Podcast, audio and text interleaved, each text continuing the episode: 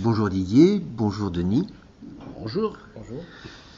J'ai l'impression que vous êtes des boulimiques de travail.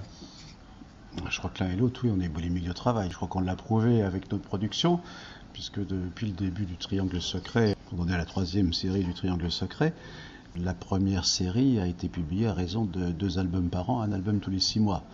Alors c'est sûr que de mon côté, j'avais préparé le travail, j'avais dû faire les albums en avance, mais après, le dessinateur de la partie contemporaine, Denis, a dû donner vraiment un gros coup de collier pour tenir les délais. Justement, Denis, est-ce que c'était vraiment un gros coup de collier? On a l'impression que vous êtes un staccanoviste. Vous travaillez presque à la chaîne. Travailler à la chaîne, je dirais pas ça parce que j'y prends plaisir. C'est peut-être un peu différent de personnes qui travaillent à la chaîne, justement. J'y prends plaisir et puis je me donne des horaires, un peu comme des horaires de bureau, parce que sinon, vu qu'on a une profession libérale on travaille comme on veut, je travaillerais très très peu si je m'astreignais pas au travail. Didier, tu es scénariste, coloriste, dessinateur, romancier, directeur de collection. Où vas-tu t'arrêter? Ah, je n'ai pas l'intention de m'arrêter. Je crois que si on me propose quelque chose d'autre, si ça m'intéresse, je dirais oui, parce que toutes ces facettes sont des expériences et représentent des aventures. Moi, j'aime, j'aime pas m'ennuyer. En plus, j'aime le contact des autres. J'aime bien travailler en équipe.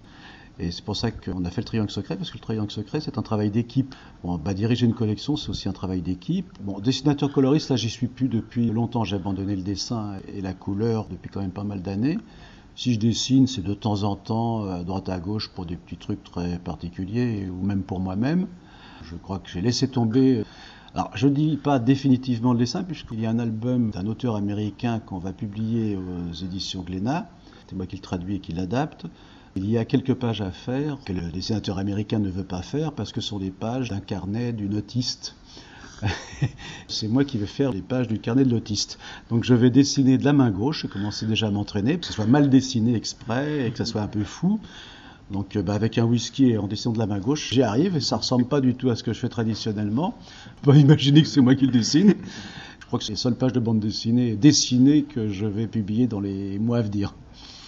Denis, dans une interview, à propos de ton dessin rapide, tu dis J'ai le sentiment qu'en feuilletant l'album, on peut comprendre l'histoire sans la lire pour autant. Tu veux remplacer les scénaristes? Pas du tout. Je pense que quand on ouvre un album, avant tout, on voit la couverture. Ça nous donne déjà une indication. Mais bon, c'est quand même qu'un extrait de l'album. Ensuite, lorsqu'on tourne les pages, on feuillette. En général, on ne commence pas à lire parce que sinon, soit on s'arrête plus, soit on n'est pas assez concentré pour suivre l'histoire. Donc je pense qu'en feuilletant, on se fait déjà une idée avec les dessins de ce qui est raconté. Je pense que c'est quand même un avantage de pouvoir raconter par l'image et honnêtement le dialogue va amener encore une autre dimension puisque c'est juste l'aventure qui est racontée, c'est pas le fond de l'histoire que l'on peut comprendre. Didier, si on revient à la saga du triangle secret, on sent un amour du roman feuilleton. Tu en es un amateur? Mon enfance et mon adolescence euh, ont été bercés par le roman feuilleton. J'étais un grand lecteur de tout ce qui était feuilleton, c'est-à-dire Arsène Lupin, Sherlock Holmes, Fantomas, Rouletabille, Chéri Bibi, après Les Trois Mousquetaires, 20 ans après Le Vicomte de Bragelonne, Le Comte de Monte Cristo, etc. J'ai fait connaissance de la littérature par ces livres et alors j'en suis très heureux parce que ça m'a donné une mécanique d'écriture qui est ne jamais ennuyer le lecteur. C'est-à-dire que je fais des histoires de telle manière à ce qu'il y ait toujours des rebondissements, cependant avec des personnages de la psychologie assez complexes, avec des histoires extrêmement nourries, denses et basées sur des faits historiques la plupart du temps.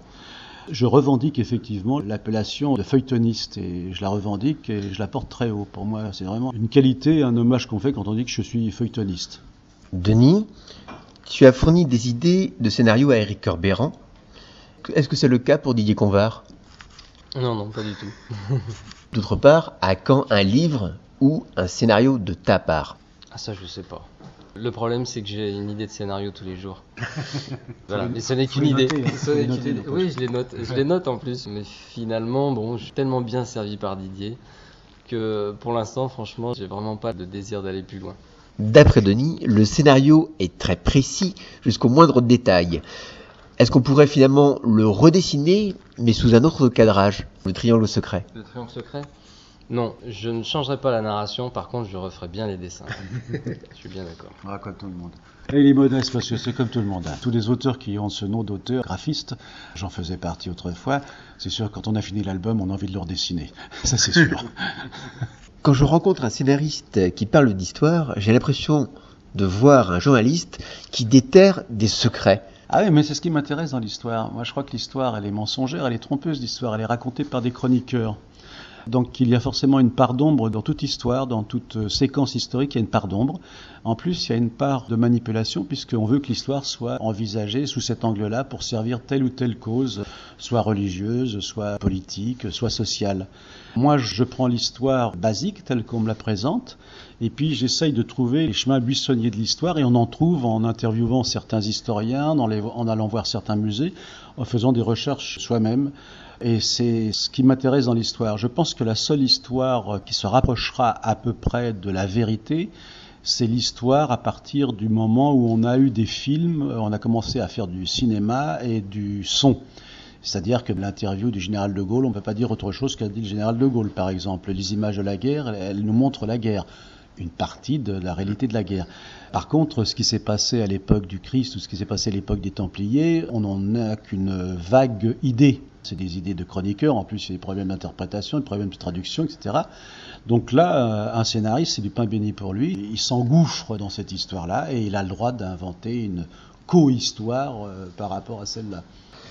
Les dessinateurs qui ont participé à cette saga du Triangle secret, finalement, est-ce qu'ils ne forment pas une confrérie?